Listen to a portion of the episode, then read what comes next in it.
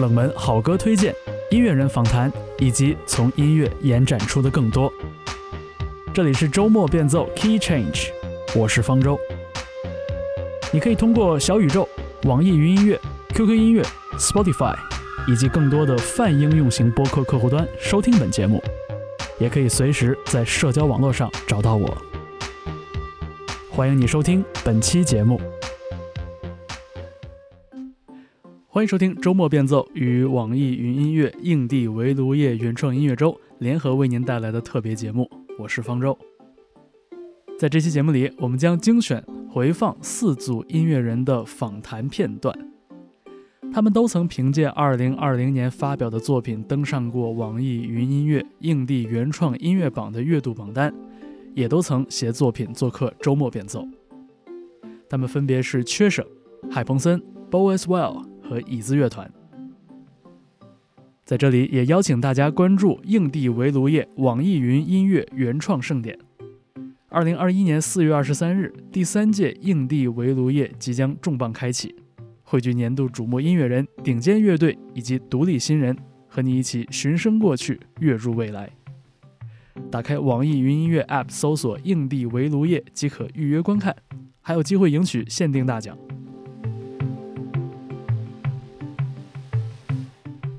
在本期特别节目中登场的第一组独立音乐人是来自北京的缺省。他们在2020年夏天发表的 EP《Can You Hear the Whistle Blow》，并入围了网易云音乐硬地原创音乐榜的八月榜单。在九月，缺省乐队的四名成员做客周末变奏，他们首先分享了这张 EP 的标题曲的创作过程。好，呃，我们本期节目请到的音乐人嘉宾是缺省乐队的四名成员。对，我们今天有机会来一起聊一聊最近缺省发表的新的 EP。Hello，大家好，我是缺省的吉他手 Eric。啊，大家好，我是缺省的贝斯手小易。大家好，我是缺省的主唱击剑手艾迪娜。嗯，大 大家好，我是那个呃缺省的鼓手叫 Looper。所以就是我们。从这个标题曲开始说吧，也是这张 EP 当时发表的第一首先导单曲，就叫 Can You Hear the Whistle Blow。这首歌最开始是怎样从无到有的？就是是这样的，就是我在上一次巡演结束之后，包括到当时跟 Tokyo Shogazer 的巡演那段时间，我一直听美式民谣会比较多。嗯，那个是一九年的年中年中开始，年中开始，然后去听了，主要是去听那个 Sophie and Stevens，然后跟 Fleet Foxes，然后也改了写歌的思路，就是现在很多动机基本是用木吉他去完成。然后想再去弹木吉他的时候，就可以把旋律这个弄出来，然后跟他一起去作为一个主体的一个主体去创作。然后最早应该就是我，就有一天莫名其妙想到的，就是一个木吉他一个弹唱，加上 Can You Hear the Whistle Blow 这个这几个字。嗯。然后后续我只保留了吉他的律动部分吧和和声部分，后续他的意境，他想表达的内容就全部甩给艾依娜，对，甩锅了，对。你刚才提到，就是说所说创作思路的这个改变，那就是说用这个木吉他创作之前，就是你以前的习惯是什么样的？嗯，我以前的习惯就是直接就是上电吉他，在电吉他，在电吉他，然后在 D A W 里面，然后去写一点段子，选吉他的旋律段子，或者说几个和声的段子，然后去在上面就直接在电脑上进行操作扩开。然后现在写歌的逻辑可能更是我先能拿木吉他去完成这首歌，包括它的和声，它应该有的旋律，然后我再去放到电脑里。如果说是我要去写人声旋律为主，或者说这样的，我会那样做。但如果说我要强调音效或者说强调音乐性的话，就是翻着做，就是还是会先在电脑里去做。嗯，所以相当于是用原声吉他来创作的时候。你要先把这个作品大概的框架拿出来。嗯，对，因为其实原声吉他、木吉他它有个很好的特点，就是你的大拇指去弹的时候，其实就已经把这个音乐的那个律动的调性定下来了。大拇指。对，因为就是大拇指去右手的大拇指，右手大拇指去弹的时候，它会律动都在里面。你你选择用平八或者说是带浮点的这个律动都会在里面，然后你的其他几个手指又能完成和声的部分。这样其实木吉他就相当于解决了在一首整个的器乐框架里面大部分的那个框架和声、旋律其实都在里面。嗯，然后我们最我最后再去放到电脑里再去拆的时候，实际上我就把一开始的木吉他拆光了，我拆解着做的。啊，这个反向操作，这个弹过吉他的朋友可能对这个过程会稍微有一点点理解哈。这个右手的大拇指一般照顾的都是这个低音，低音对根音低音的这几个，这两根它实际。上就边弹贝斯边弹那个鼓边打鼓。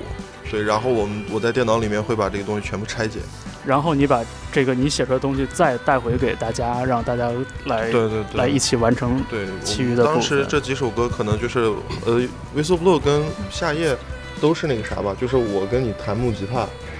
弹木吉他，然后我们去挑哪一个行哪一个不行，然后决定了哪一个行以后，我们再开始后续的那个。那个嗯，这是你刚才说的，把你写完的部分写完了之后，就甩给了艾迪娜。对，主要是主要是我我其实感觉我自己在内容创造上不太够，内容嗯其实大部分是艾迪娜去创造。那就还是说这首歌的话，呃，艾迪娜，你当时就是 接了这个这个之前的这个接了这个活儿以后，接了这个活儿之后，好熟练的。对，就是你完成的这部分，就是你你是怎样给他？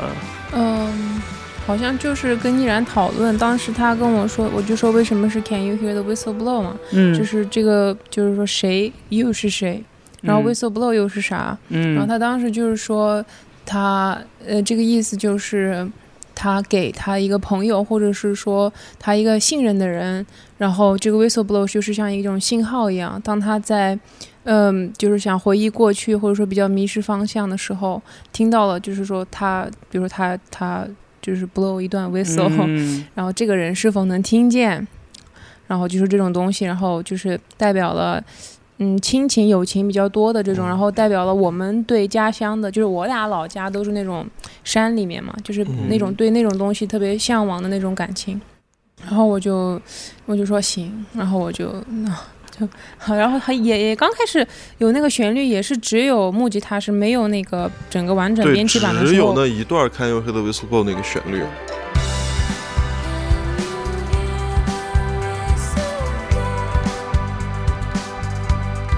呃，副歌那一对，段，只有那一段。然后那个他那个吉他也是噔噔噔噔噔噔噔，然后我们就在家里面就一直弹那个噔噔噔噔，然后我就在那里 freestyle。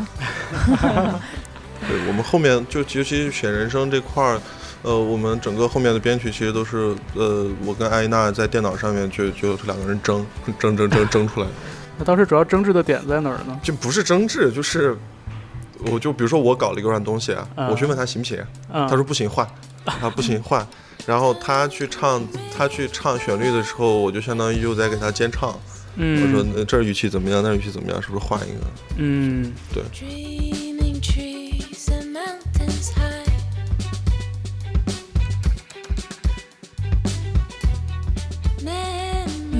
我进一进来 Jason 基本上就开始唱的很多了，嗯啊，但是当时那个只不过是那会儿没有录录 EP。嗯是，而而且感觉好像那个时候男女生的配合居多，感觉在舞台上。嗯，你其实现以以前前是是唱和声声会多一点，现在的话就是我之所以也不想说是不是主唱，我觉得这个事儿无所谓了，已 经就谁唱都一样。对，是，我觉得这是一个，如如果我们听节目的朋友对缺省乐队有一点了解的话，其实这是一个我觉得是蛮有意思的一个点吧。呃，包括之前我把这个 EP 发给我身边朋友的时候，然后我朋友听了之后也说，说哎，这这乐队有女孩吗？就是这个乐队不是一个男主唱吗？对，是是一个呃过往给大家留下的一个印象，所以。我觉得这一次不仅听到了新的声音，其实也听到了，就是艾迪娜在创作，就在写歌这方面，其实有了很多的输入。我甚至会想，我说这个是不是听感的这个新鲜感的一个来源所在？对，所以就是现在缺省的这个四个人的阵容，呃，是大概什么时候就是确定固定下来的？因为嗯，上一上一张专辑的时候，其实不完全是这个阵容，对？对对对，其实是艾丽娜加入进来以后，我们开始正式进入创作周期的时候，大概是去年九月份开始，一九年一九年九月月份，对，然后八九月份开始就进入了这个创作周期。包括你刚才说内容也多，是因为我们改了以往的思路吧，以往嗯可能更多的是情绪可能更占主导，氛围可能更占主导。嗯然后我们这次其实都是想在里面去更细化它，嗯，让每一个情绪都有理由，嗯对这样去做。像小易或者像 Looper 是吗？作为就是鼓和节奏这一部分，你们会很强烈的感觉到，就是这个乐队的思路就是有变化，或者说给你的这个角色带来一些影响吗？啊，就是这个变化肯定是有的啊。我我感觉最主要的还是说是呃一个思路的转换，对，嗯因为以前你我所创造的部分，更多是在它的框架里面被它就是包裹住的。其实你嗯是会受限于很多东西，比如说会限被限制在它的律动里或者它的和声走向里，嗯对。然后呃艾娜来了之后，艾娜她写的人声旋律其实是突破这些东西束缚的。嗯，也就是意味着，就是我我的空间，我可以去创作和选择的音，就简单来说，就是能选择的音符更多了。嗯对，这样的话，我们可以构成不一样的和弦。也就是说，艾娜来进来以后，我觉得对我我的创作就是给我拓拓宽了很多的面，嗯选择的东西也更多了。然后，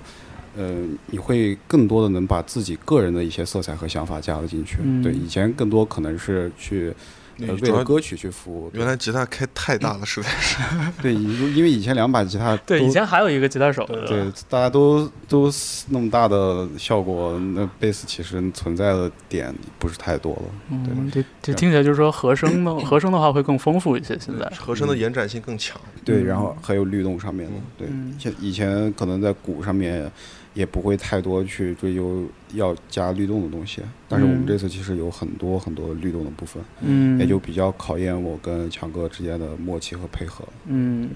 那鼓的这部分呢，呃，鼓的就是最直接的就是变复杂了，变复杂了，就是东西变多了。就之之前的歌就都很简单，就是给个框架就完了。就整个嗯演出过程，我甚至简单到我可以再想演出完我想吃什么这种程度，就是就是就是就是那个不用那么集中注意力就可以完成整场演出啊。然后走神儿警告 然后，然后现在现在就是得很认真的想段落到这儿，然后手上力度怎么控制，然后嗯呃就特别投入的进去去演。然后呢，当然简单的歌还是很简单，虽然投入也是很投入。是呃，然后再就是，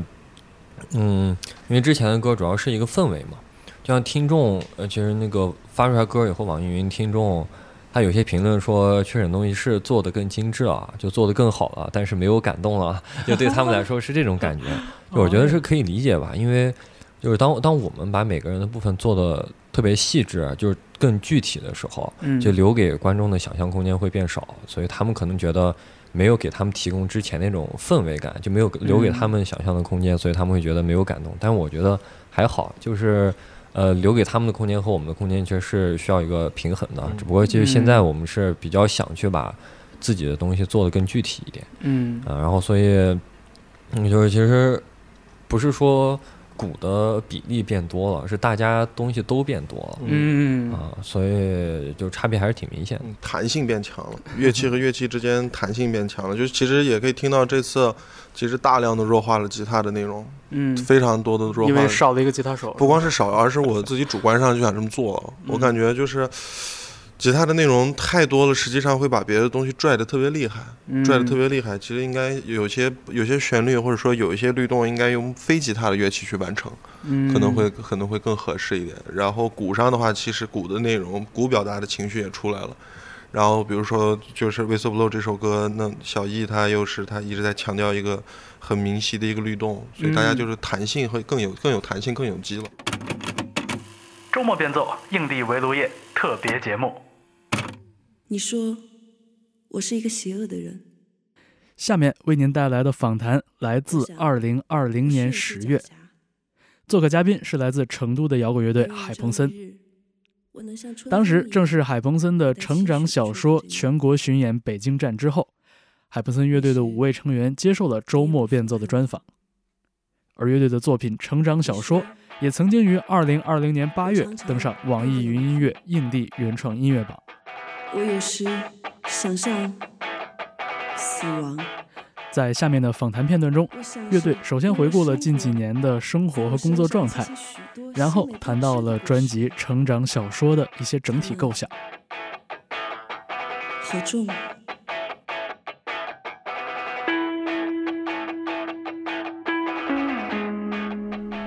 好，今天我们节目请到的嘉宾是来自成都的海鹏森乐队，啊、五位成员现在都坐在我的面前。谢谢方舟，大家好。嗯，呃，听众你好，我是那个海鹏森的陈思江，我是那个唱歌的主唱。好，我是海鹏森的吉他手季一楠。大家好，我是海鹏森鼓手王博强。大家好，我是王明慧，是海鹏森的贝斯手。嗯，大家好，我是吉他手刘泽彤。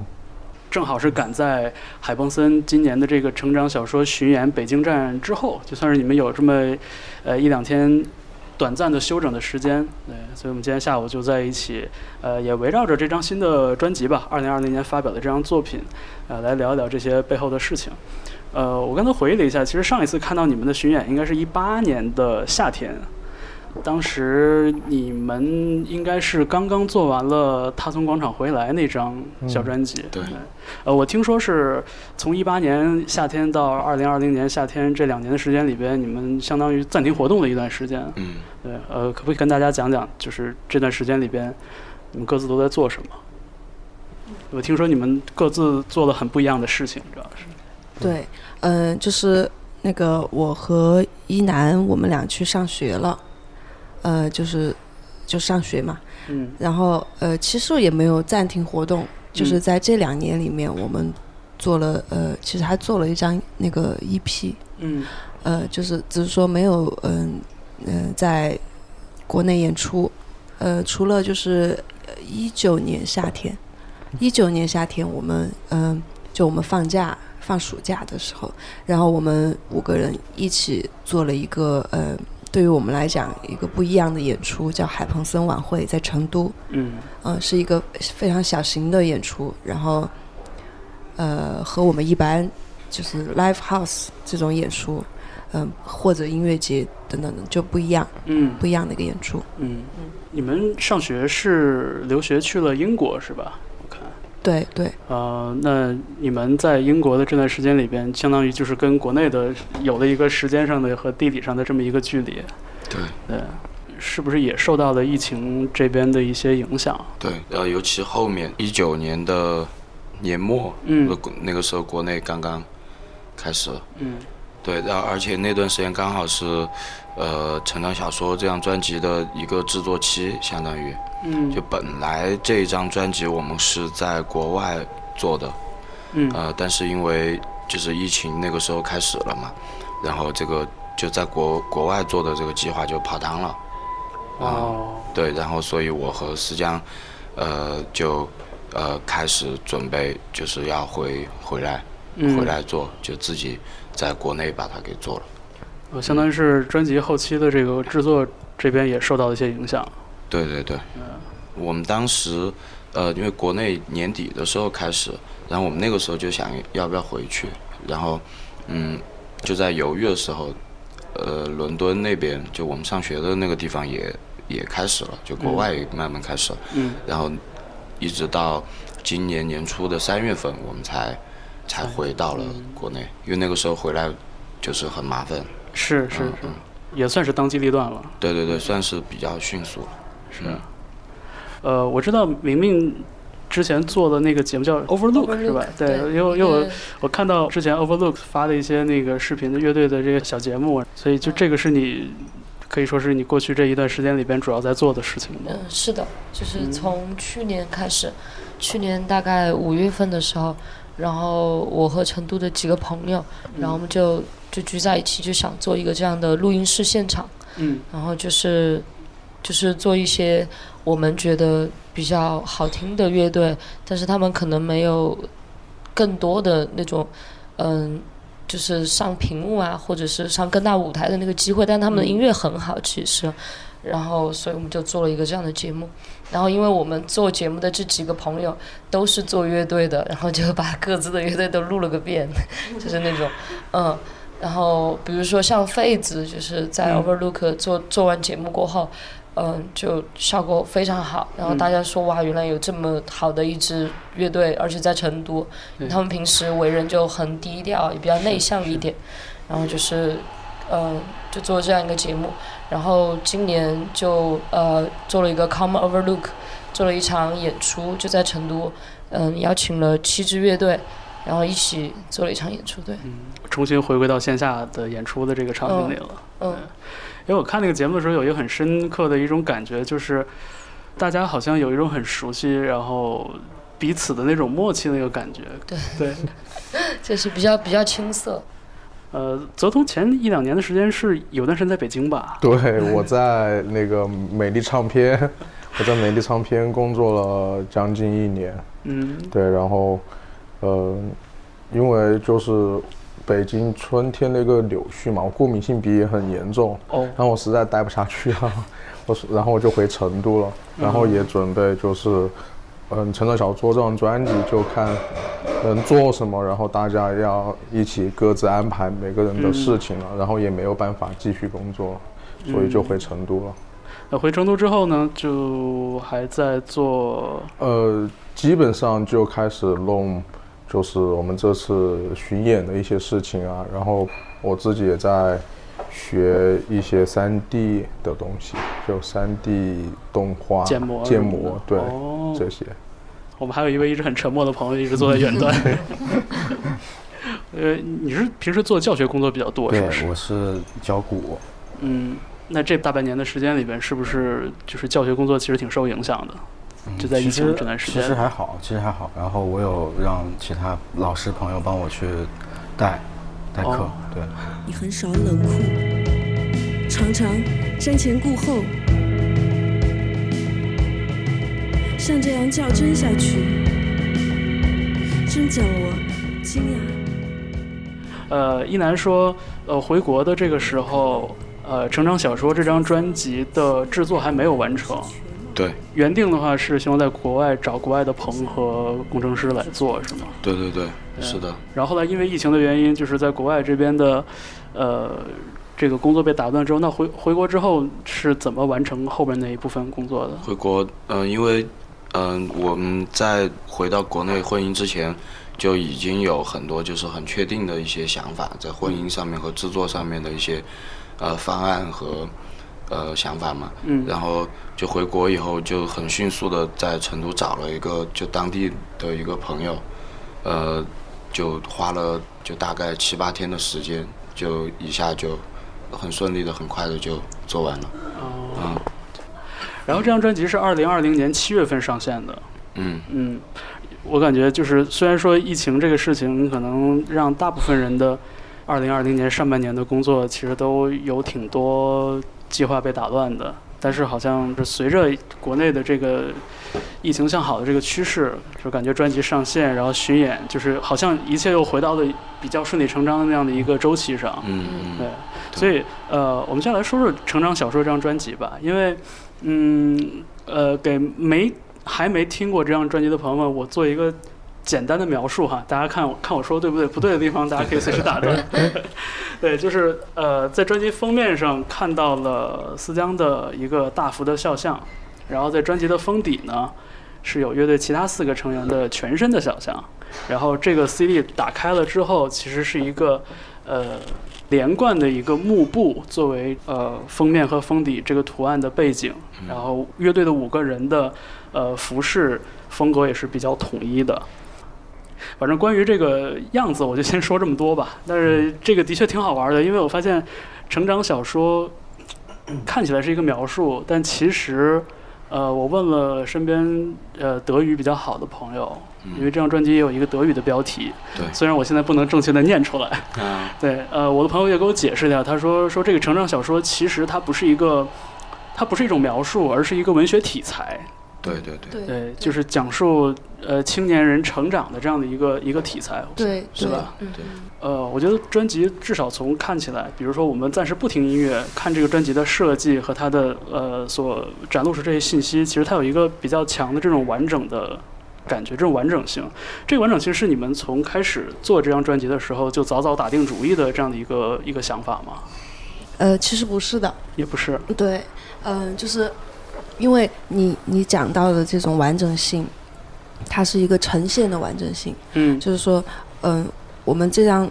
这张穿小说里面的所有的歌，它当然有它就是固有的完整性，也就是说我们创作这些歌所经历的所有的这些时间，然后我们嗯呃把它们每一首歌做作为每一个，把它呃以我们认为完整的方式把它做出来，这是一他自己的那个完整性。你说的这个一定是说，呃，这个专辑放在你面前的时候，你听它的。感觉到这是一个呃许多首歌，包括它的视觉以及嗯、呃、我们我们就是现在在进行的这个巡演，嗯这一切的东西，嗯，给它构构构构造了一个这样一个呃非常有体积的东西，然后你你感觉像甚至像一个建筑，就是你可以走进去嘛，就嗯方方面面的这种感觉，是这个完整性是其实是。呃，我们录音完了之后，我们其实有很长的一段时间去，嗯、想就是去思考它的那个制作。嗯，这个思考的过程中，不是说一直都是顺利的，我们有的时候会挺迟疑的。嗯我们可能会想，哎，这样制作那样制作。比如说刚才也提到，就本来要想在那个国外做制作，我们甚至还，嗯，和和两三个那种呃混音师，嗯我们我们已经试着混了一两首歌了。然后，嗯，在我们自己的想法越来越清晰的过程中，我们觉得这几个试尝试都没有达到我们想要的效果。嗯另一个是因为就是呃疫情的这种比较怎么说，不是我们控制的因素，嗯使得那种那种工作方式不行了。嗯然后我们就嗯赶紧回来，然后就想以我们目前力所能及的最好的一个方式，就回到成都，济南做制作人，然后找了我们的朋友，也就是刚才提到的 Face 的呃吉他手，哦，嗯，然后我们就在那个路 Overlook 的那个棚里，嗯混了混了这张专辑，然后，并且在制作过程中，我们我们最后这个视觉的呈现就慢慢的浮现出来了，因为我们不断的在听这个东西，我们觉得，哎，呃，这个东西是可以这样面向我们的观众的，嗯，嗯，我很想问的一个问题就是，这个封面是陈思江还是你们所塑造出的一个主人公？嗯，这个问题好，对就是一个主人公，是一个角色。就是我扮演了这个人，但是好像在专辑里边并没有一个呃机会可以呃给大家点破这个事情。对，好像你没有办法说，我再给我自己取个名字，就是这个就会变得很怪。比如说，我比如说我在专辑上写着，呃，封面的这个人叫呃某某某，某某某，嗯，张三，嗯。啊、他怎么怎么样，我就有点怪哈，嗯、当然不说的话又让人觉得哎没有点破，嗯、但是其实啦，对于我们来讲不是特别有所谓了，嗯，因为我我讲一个就是分享一个个人的心情哈，现在那个封面对于我来说都不是我了，就真的看着没有觉得看着自己的感觉了，就是嗯它就是那个封面，我自己都有这个感觉。其实一开始我们一起商量，决定了做了这个决定的时候，嗯，我会觉得，哎，为什么只有我一个人在封面上？这个这个事情是不是不妥？就我自己会觉得不妥，就是我们我们五个人的专辑，嗯然后大家说不会，但是呢，刘泽彤说，刘泽彤说，只要你不担心别人以后在你脸上涂鸦，那就没关系。所以所以签售的时候有写到自己脸上的吗？没有，还是没有。就是当我重新在看这个事儿的时候，我觉得，呃，就是一个故事的一个主人公，这个这个 protagonist 和一个乐队的 frontman 或者 front woman，其实他有一些从呃根源逻辑上能呼应的东西，就是可能说一个乐队呈现在舞台上，大家注意力被第一次吸引走的时候，也都是，比如说站在台中间的那个人，嗯或者说是唱歌的那个人，嗯呃，甚至是呃，就是做出了更多的表演和交流的那个人。嗯对，所以我觉得就这个，就这其实其实我觉得从实际效果来说还挺妙的，就是这个不点破本身，它制造出一种很微妙的感觉。他确实这个人这个肖像，他确实具有双重身份了。嗯他确实既可以既是一个虚构的，也确实是一个那个真实的一个人，这个人的那个照片。嗯嗯周末变奏硬地围炉夜特别节目。好，接下来来自北京的张一驰，化名 Bo as well，在二零二零年秋天带来了首张全长专辑《Neon Donuts》。他在做客周末变奏的时候，谈到了这张专辑背后的一些灵感。《Neon Donuts》是网易云音乐硬地原创音乐榜二零二零年十一月月度榜单中的优秀作品。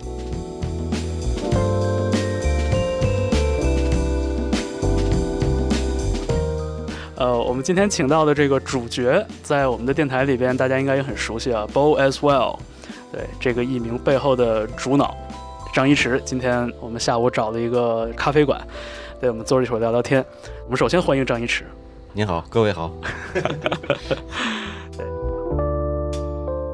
这个 Neon Donuts 这个名字感觉就有一点天马行空，而且我看到这封面，其实，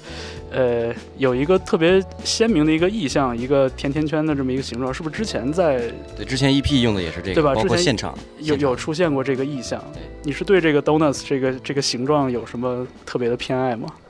就是首先它 don donuts 它就是就这个东西，多纳圈本身嘛，就是一个吃的东西嘛，就是我小时候就特别爱吃这个东西。因为它很甜嘛，然后小时候嗯就是我不我在德国上的学嘛，然后那会儿他们就很流行吃这个东西，然后嗯每个小孩放学，家长就会给买一个，啊买一个。当时我就觉得这个特别好吃，嗯再加上这个，就我一开始就是构构思那个封面的时候，我就觉得这个就这个音乐好像它需要封面上出现一个很有体积感，然后又很规整的一个一个形状嗯，然后我就想到了这个概念，然后但是我就觉得这个东西。想给它，就是它本身是个食物嘛，我想让它赋予点别的、别的意义，就让它别别这么甜，知道吧？就然后所以说我就觉得，哎，加上一个这种荧光的质感，是我在那个建模软件里试了试，是感觉我就看哎，对，感觉是那种建模软件入门级选手的那个对对 操作，就是一个一个那个建模软件里，它最初始的一个建模就会有有这么一个东西。然后当时刚开始学这个软件，我一建，嗯哎，我正好在学套质感，我套一层光，哎，我觉得哎，这个还挺好。然后我就就是它就反复出现在那个视视觉里嘛。嗯，所以就是这个专辑的命名最终也扣题扣到 Donuts 这个这个意象上了。对，这是一个挺好玩的一个一个角度吧，就对于我来说，因为这个甜甜圈它那个形状就是里边一个洞，外边一个环。在我们日常的这个生活里边不太常见的，我觉得，对，然后加上那种就是特别简单的那种光泽的那个质感，就像你说的，就是让这个东西带上那种有一点超现实的那种感觉。对，因为就是这个形状的东西，你一看十有八九你就会想到甜甜圈，你不会说因为这个形状而想到别的东西。对，但是本身它那个质地又是那样的颜色，鲜绿色的。对，所以就这个封面让我觉得好像似曾相识。后来我查了一下，哦，的确，之前的一批也用了这个意象。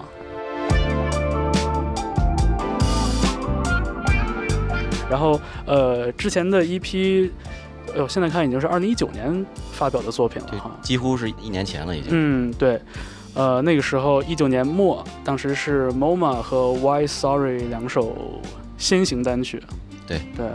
而且那个也是就第一次知道 Bo as well 这个音乐项目的一个时刻嘛，对。就是二零一九年的十一月，当时是 Bad Bad Not Good，对，就在暖场前几天发的。是，我就觉得这个亮相也挺特别的，就是大家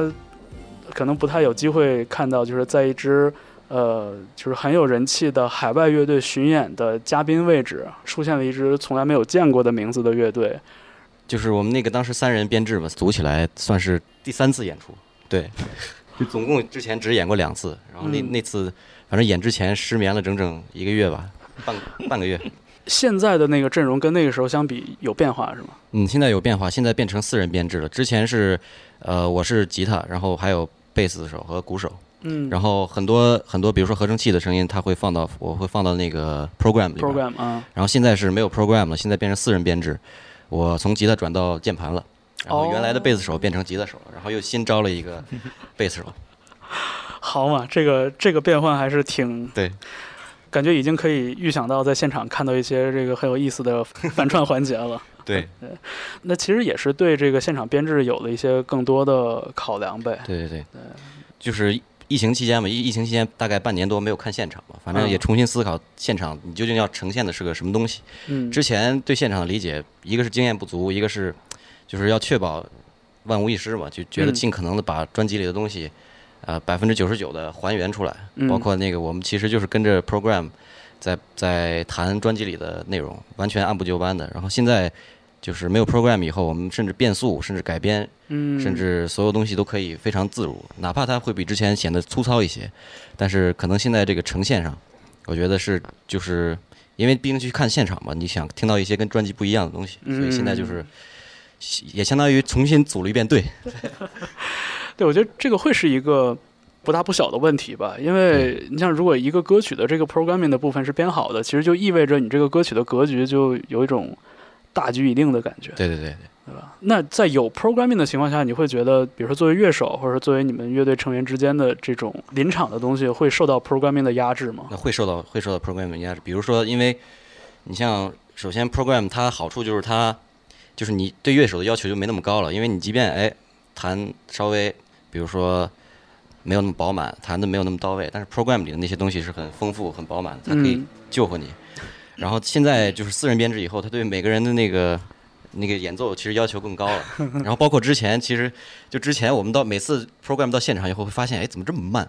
因为其实很多现场乐队到现场会比专辑里那个要快一些嘛，因为现场大家都激动，自然就会快一些。然后每次嗯我们都觉得那个歌巨慢无比，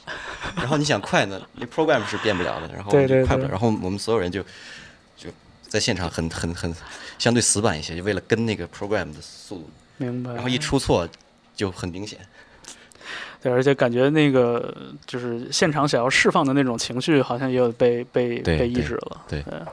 所以现在呢，就是更完整的 full band 的编制的话，那可能这方面就大家会有一些更开放的一些段落什么的。对。但是你像就是你的作品《Neon Donuts》这张专辑里，从写到录音到制作什么，基本上都是你一个人完成的。对，百分之九十八都是我一个人完成。是，对，那就是比如说为了演出，然后你跟乐队的队友排练的话，你大家在一起的这种临场感，会给你有一些新的启发，或者对有一些新的其实是会的输入嘛。对，会。对，包括现场就是，其实中间有一些歌，比如像《MoMA》那首歌是，嗯就是我们最早的鼓手，就不是现在这个鼓手。我们当时三个人，其实《MoMA》刚写出来的时候，我们稍微就排了排，嗯然后排了排之后，我才有了比如说最后那个段落的想法，嗯，就是有那么一两首歌吧，是我写好了排一排，哎，我回去哎受到启发，我回去再再弄。然后再改一改。嗯，然后现在现场乐乐现场的，比如说有的歌甚至会加入一些乐手的独奏，比如说《Neon Donuts》那首歌，现场现在加加了一个两分钟的那个 drum solo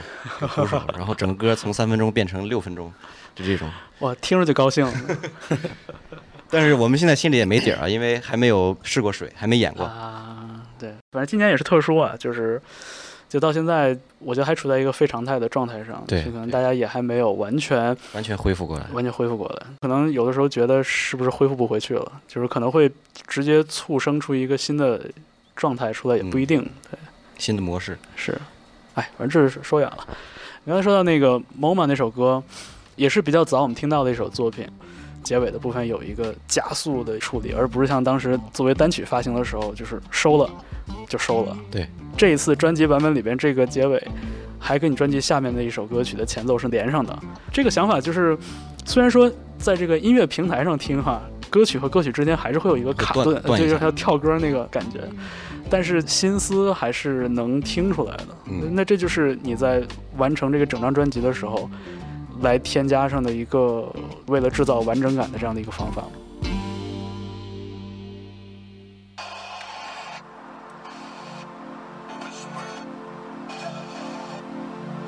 对，其实这个 MoMA 这个那个结尾就是最早的时候就在，只是当时为了发单曲的时候给去掉了。哦哦哦，是这样啊。哎，那当年这个结尾也要去连接他的下一首曲目吗？最早就是这么设计的，因为这那个 MoMA 跟下一首 Blame Again 那首歌，它相当于是同时写的，然后它调也都是在一个调上。哦。然后它包括连接的那个合成器的音色，正好也都是用的同一款合成器，所以我当时相当于写的时候，其实就是连着写的。哦，我觉得这个好像不是特别常见的一种情形吧，就是。直接把两首歌的这个衔接给它构思出来了。对，其实写的时候还是分别写的，就是但是是先，比如说先写完 MoMA 的一个 demo，然后顺着听，哎，听到快结尾的时候，我突然想，哎，下一首歌应该来个这样的前奏，我就直接给接上。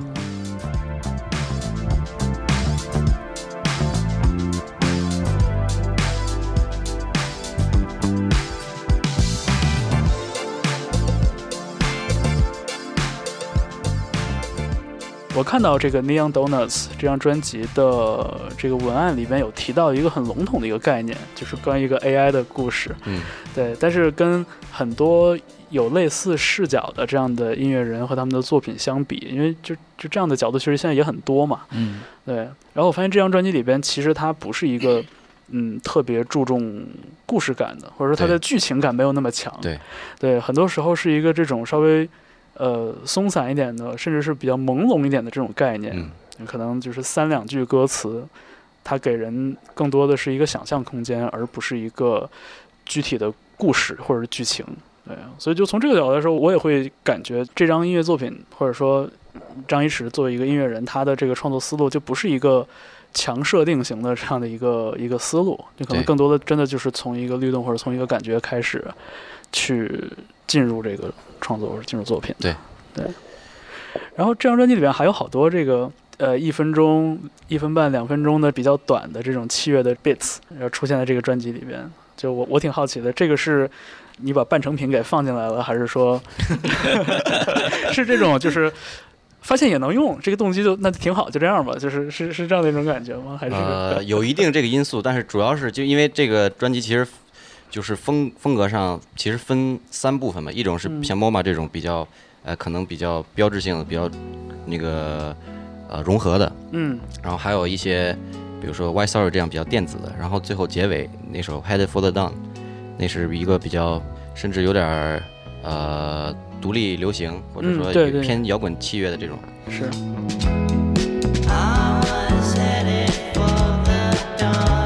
就是它其实如果把这这些歌就是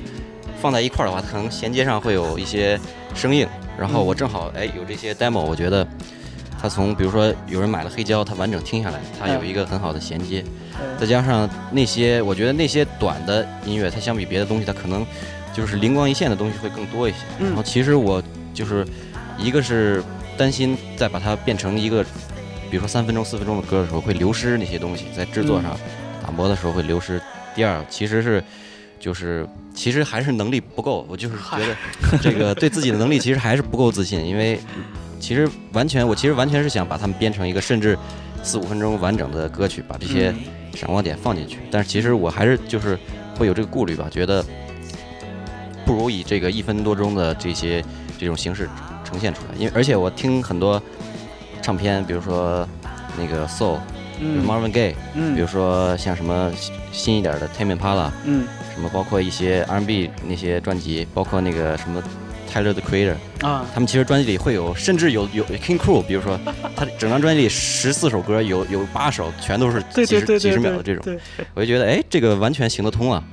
我觉得，对，包括包括之前像我听那个 Blood Orange。对对对，Blood Orange 也是。对，就他有的时候你都不太确定他做的是一个完整专辑，还是一个像一个 demo mixtape 是吧？对那种感觉的，对。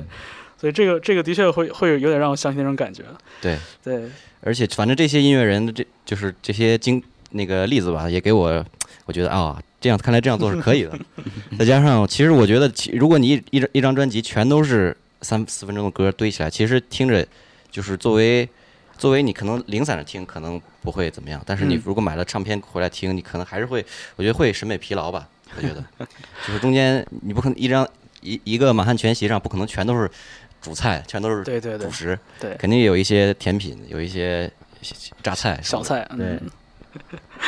哎呀，这个满汉全席上出现榨菜这个事儿，充分说明了我们的想象力。呃，开玩笑的，是是感觉，嗯，而且就我们在讨论这个问题的时候，其实你还是反复的提到的，比如说作为一张专辑，或者说作为一张黑胶，就作为一个整体聆听的这样的一个过程。感觉好像你对这个专辑的这种概念，或者对这种篇幅稍微长一点的作品的这个完整性，还是有一定的追求的。对对，是这样。就不像好多现在就是可能之前发了七首单曲，OK，那我再加两首，九首歌一凑哎，反正数字平台一上就是大家都是散着点。对，因为其实就是开启这个项目之前，我也是刚开始就是零散的买一些唱片嘛，嗯。然后就是其实之前就是咱们听歌习惯都是 CD 或者是甚至像我们这一代九五后，嗯，都是那个听着直接 MP 3长大所以就直接都是单曲单曲单曲听，是是。甚至连有时候连一首歌听完的耐心都没有。然后从那个时候就是刚高考完嘛，那会儿没什么压力，我就心想，哎，正好还有点压岁钱，我就买了点儿，买了个唱机，买了个买了几张唱片，然后就其实唱片会强迫你就完整的听一张专辑，是，然后我就在就听了之后，我就觉得可能我个人会更更喜欢这种呃 A 面 B 面比较连贯的这种专辑，而不是那种单曲拼凑的专辑。嗯。所以我当时就是受这个启发吧，受刚开始收藏黑胶，听黑嗯。胶启发，开始有有了这样一个一个角度，嗯这样一个概念吧。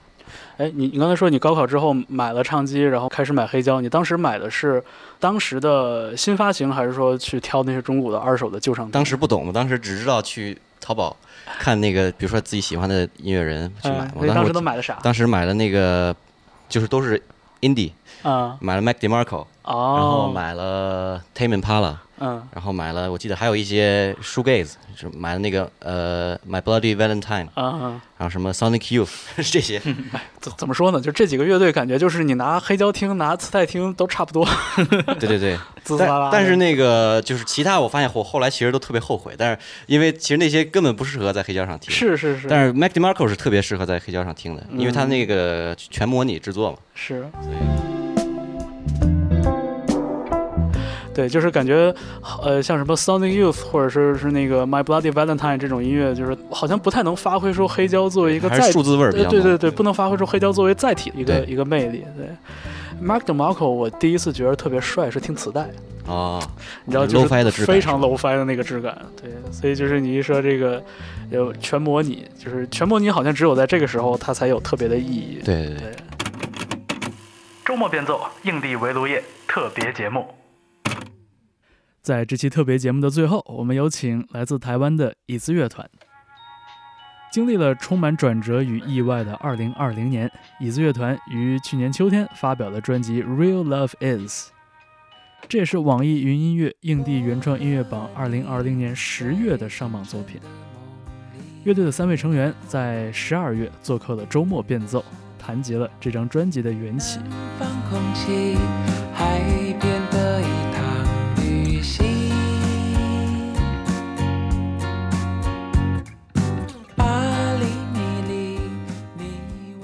们这一期节目请到的音乐人嘉宾正坐在我身边，呃我们欢迎椅子乐团。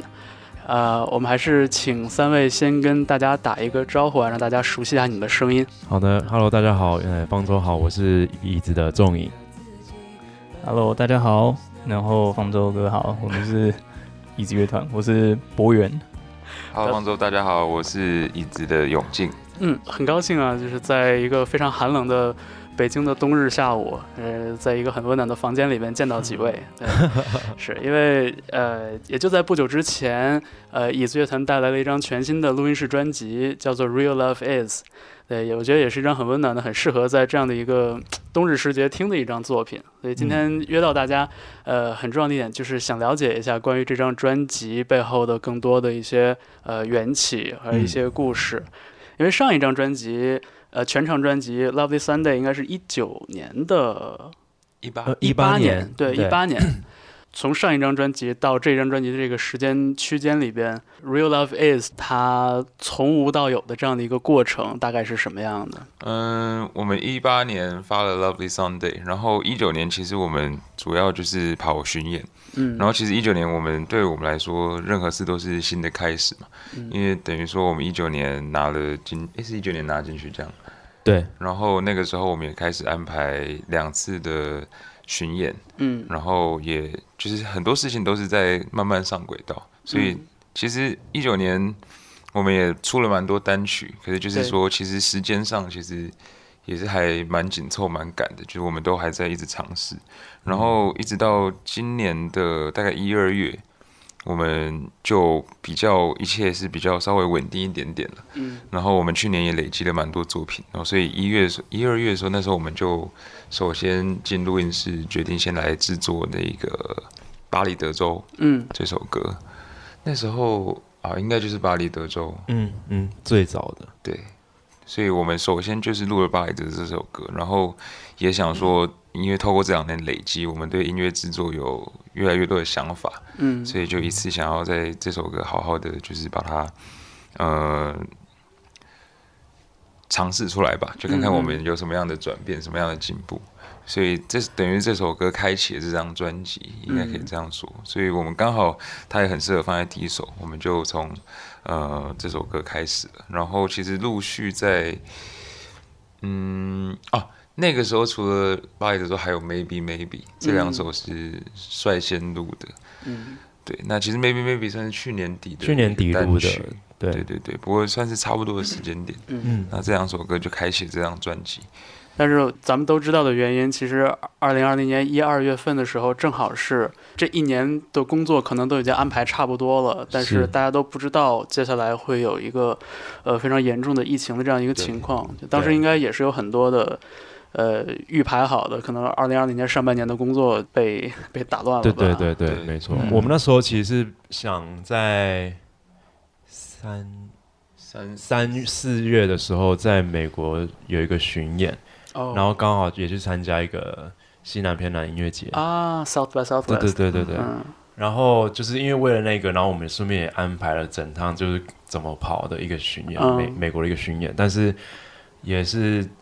因为疫情的关系，所以全部都取消了。嗯，对，所以我们那时候就是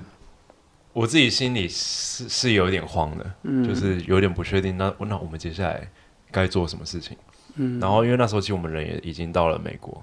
然后哦，就人已经在了。对对对对对，然后后来也是因为边等，以先去那边，然后边等消息，嗯然后后来就也知道几乎都取消，就我们就只录了一个 audio tree 的一个 session，嗯。然后就嗯。就回来，对。我那那时候确实就觉得，嗯，在在在家里隔离的时候就觉得有点慌，然后想说，嗯，好吧，那就继续写歌吧，因为也不确定接下来会怎么怎么发发生什么事情。嗯。因为其实甚至呃，除了美国以外，我们那个时候其实跟月下乐队夏天这边就一直有在接触了。嗯，其实其实连连节目会不会录制，我们也不知道。啊然后其实除了三月以外，我们呃十十月十月我们原本也安排可能澳洲的巡演，所以嗯后来这些其实都都有变数。是。所以月下我们一直到五月才也才来北京，然后才嗯开始录制。对，嗯，是，呃，那可能在录制《乐队夏天》之前的那一段很不确定的呃隔离的那一段日子的话，嗯那一段时间里边，这有没有比如说加速了自己这个积累作品或者是有有有编排作品的这个过程？因为我觉得那时候就是有除了就是心情上有点慌慌之外，其实也算是帮助我们更专注在做新歌这件事情上。嗯，因为你就是一个人在家里，然后面对电脑，面对吉他，你就可以其实更专注一点。嗯，你们三个人那个时候见面的机会多吗？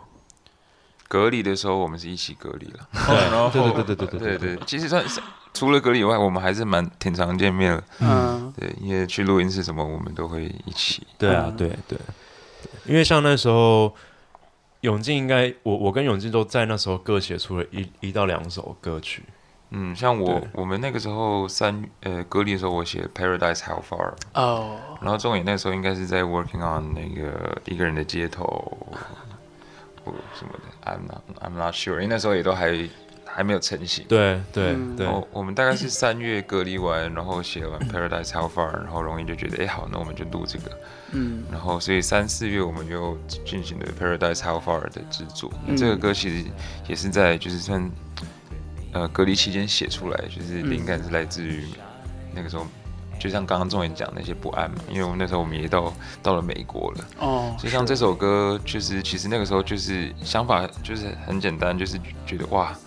就是怎么什么都不确定，嗯。然后可是尽管如此，我们竟然还是跑到了跑到美国了，对 然后而且还去录了 Audio Train，然后本来还要去什么音乐节去学习，嗯。就这个是我们至少二零一八年以前是从来没有想过，诶我们怎么怎么会做到这一步？可以发展到这样子。对啊，就是其实我们很多都对我们来讲，其实我们很多都还在学习成长的阶段呢。就是嗯尽管我们现在在做音乐了，可是很多都还是在一直在学习，嗯要学的还有太多了。然后可是，所以就不知道我们离自己自己理想的那一个地方还有多远。可是竟然其实一路走来，时间还是过得很快，然后我们还是很多变化，就是觉得当下，呃，还是有彼此，还是很美的一件事，所以就写下这首歌。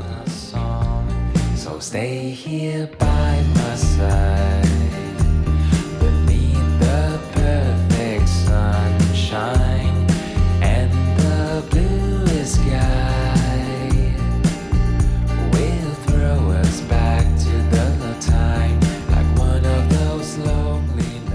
最直观的一个角度去看，就是这是一个带着问号的、带着一些不确定的，呃，这样的一个叙述的视角。对，其实有很多的犹疑的、不确定的东西。我觉得可能二零二零年的春天对于每一个人来说都是很特别的，就有嗯有的是很难过的，有的是可能有一点反常的，有的时候甚至我们在不安里面也会找到那么一点点，可能很微小，但是会让我们觉得很有安慰的那种时刻。对，所以就是听到你们讲，就是说这首歌是是这样来的，我觉得好像又多了一层含义在里边。对，在这张专辑里边。Paradise How Far 其实也是一个很有意思的一首歌，然后包括这张专辑的标题，这个 Real Love Is，就是一个未完成的句子。对对对，然后当时看到这个专辑的时候，就会想，哦，那那这个下半句是什么呢？或者说，这个下半句作为带来了这张作品的人，他们希望听的人去怎样补全这个句子呢？哦，然后后来在这个《夏日最美的三十张拍立得相片》这个歌里边，然后看到了 “real love is”，有点像是一个一个 key phrase 一样，嗯就出现在这儿。嗯那我可以说，《三十张拍立得照片》这首歌是这张专辑里边一个比较切题的一首作品吗？它可以是一个 centerpiece 吗？呃，我们这张专辑在挑呃专辑名称的时候，其实我们想了蛮多个，然后我们主要在讨论就是说，可不是不是有机会从歌曲里面的歌词歌词去挑一些。其实我们也考虑过，像是巴里德州的“我深爱追逐你的那个自己”，嗯，哦，这句后来成了巡演的对对对，没错没错。对对对，那呃，我觉得其实呃，拍立得这首歌，哎，《Real Love Is》确实是从拍立得的呃歌词里跑出来的，但呃，我也不会觉得这这首歌就是切题嘛。其实我觉得也也还好，因为我觉得这张专辑比较像是一个比较内省的一张一张专辑，有很多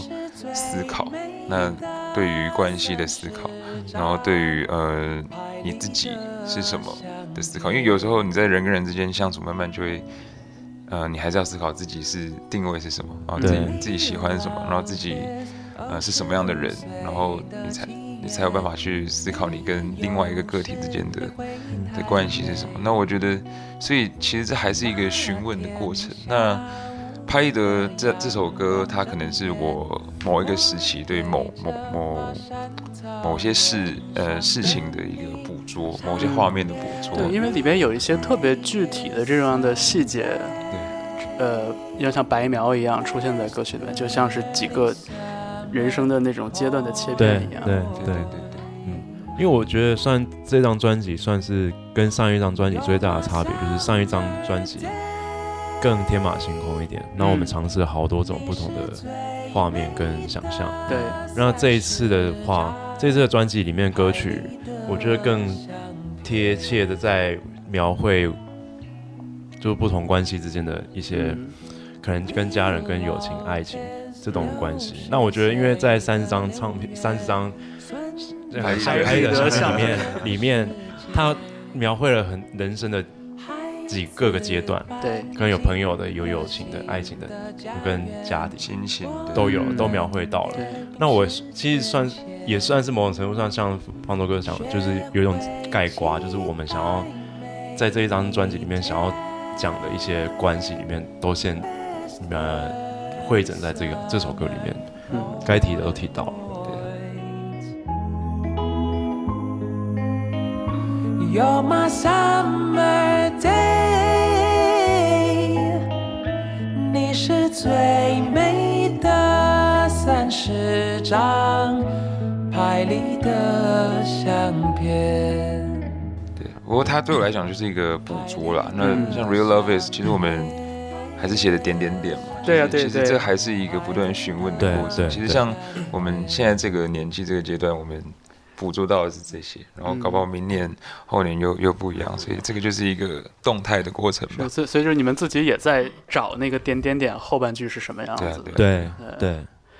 那像这首歌里边出现的这些就很具体的情形，是是现实生活中真有所指吗？就是比如说四个没有穿上衣的少年这样的、嗯这样的照片。这个就是又真又既真，也不能说又真又假，应该说确实是有那张照片，是有这张照片，不是我们，也是嗯。就是呃一个朋友拍了一张相片，嗯。然后就他在欧洲克罗埃西亚的时候，对。拍的一张，然后就四个光上半身的背男孩的背影，嗯。然后就我觉得那就是我觉得就然后他就写了一个注脚，就是六月是三十个好天气，然后我就哎、啊我觉得很有意思，我就把它截取下来，然后其实也可以对应到我们自己的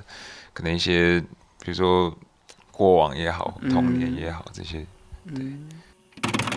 好，感谢您收听这一期由周末变奏 Key Change 与网易云音乐硬地围炉夜原创音乐周联合呈现的特别节目。